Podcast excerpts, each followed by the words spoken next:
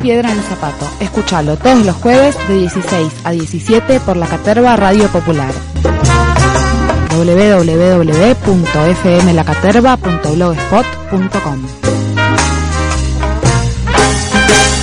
Te vamos a hablar con la mamá de Lucas Menguini Rey, que es María Luján Rey, acerca de esta noticia. Recordemos que bueno, Lucas eh, Menguini Rey tenía 20 años en el momento del choque fatal de 11, fue rescatado del tren, ya sin vida varios días después del mismo, cuando ya habían finalizado las tareas de rescate y se había bloqueado el acceso a la información no en el marco de la, de la, investigación judicial correspondiente porque se creía que ya no quedaba nadie a bordo. Decíamos, bueno, María Luján Rey, la, la mamá de Lucas Menguini, tiene la eh, gentileza de atendernos unos minutos. Buenas tardes, María Luján, ¿cómo le va? Muy buenas tardes. Bien, bueno, gracias por atendernos. Los saludamos a Agustín, eh, Pablo y Luciano. Hola, ¿qué tal? ¿Qué tal? ¿Cómo están, chicos? Bien. Gracias por la comunicación. Bien, eh, ¿nos escucha?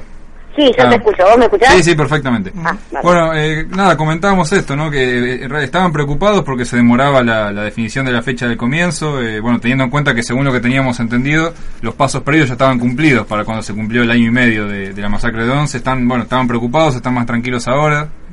Sí, la verdad es que era eh, lo que estábamos esperando desde hacía rato y, y nada, y si bien eh, teníamos mucha ansiedad el día de conocer eh, la fecha de inicio del juicio, eh, este martes cuando finalmente nos enteramos, eh, nos sentimos todos los familiares, estamos en esta lucha desde el primer día, muy emocionados, sabiendo que es un paso más, que todavía queda mucho por delante, pero también sabiendo eh, que es un logro de, de nuestra lucha, nuestra lucha como familiares, acompañados por, por gran parte de la sociedad, ha, tomado esta lucha como propia y, eso la verdad es que nos llena de, de emoción. Bueno, imaginamos que bueno durante todo este tiempo se han visto, bueno, lamentablemente no forzados a aprender sobre cuestiones ligadas eh, con procesos judiciales, leyes, no, cuestiones procesales. ¿Cómo cómo es el camino a un juicio oral para para que para alguien que impulsa una querella es angustiante, eh, tiene muchos obstáculos, no? ¿Cómo lo puede definir? Sí, la verdad es que nosotros lo que podemos saber, eh, obviamente lo vamos viviendo cada día cada día, pero sí sabemos que esta causa llega a instancias del juicio oral en un tiempo inédito para lo que es la justicia de nuestro país. Sabemos que otras causas eh, muy grandes han, han demorado años eh, hasta llegar a, este momento.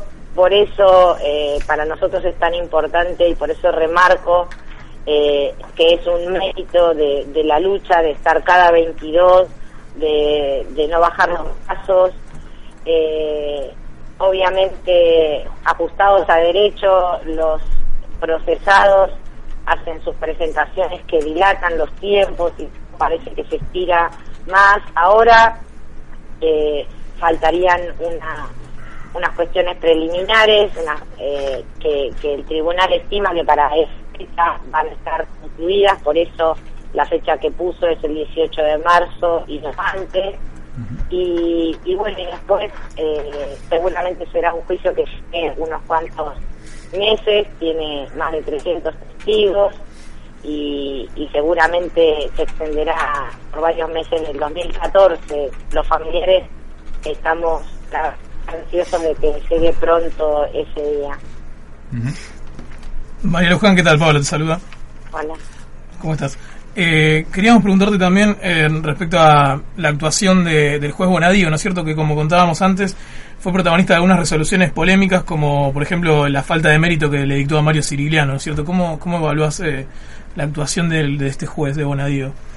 Yo creo que nosotros como parte querellantes tenemos la obligación de acompañar a la justicia y de, de- de manifestar nuestro desacuerdo ante medidas o fallos que haya dictado eh, a través de las apelaciones como lo hemos hecho.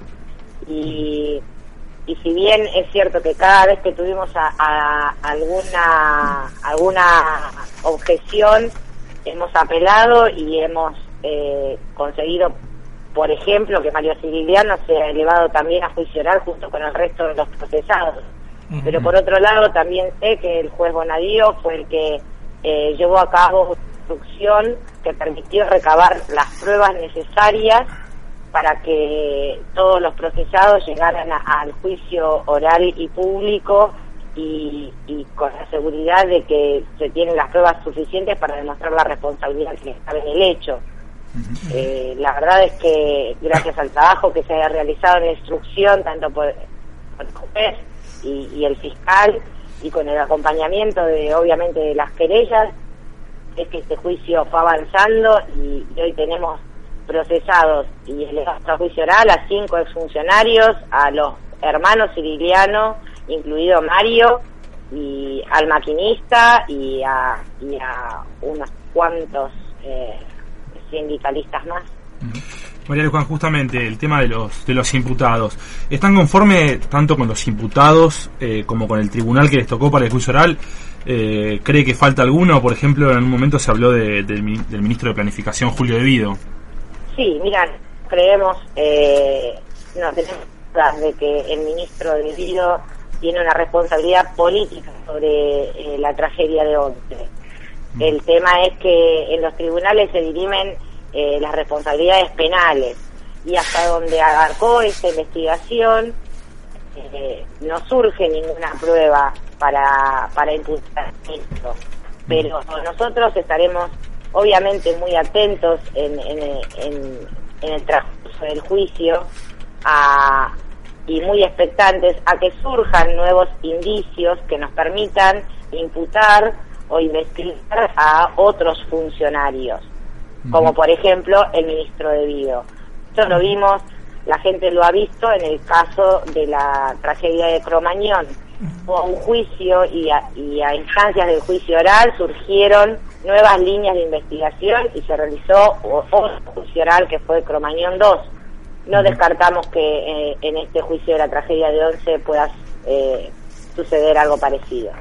lo, último que queríamos preguntarle, ¿no? Usted mencionó el trabajo del fiscal, ¿no? A principios de junio fue desplazado, de, la, fue apartado de la causa el fiscal Federico Delgado y lo reemplazó, bueno, si, si no nos equivocamos, fue Ramiro González el que lo el que lo reemplazó, bueno, que eh, hasta donde teníamos entendidos, y, creo que por lo que usted acaba de decir, estaban conformes con el trabajo de, de Delgado y bueno, queríamos saber si, si se continuó por el buen camino con, con el siguiente fiscal.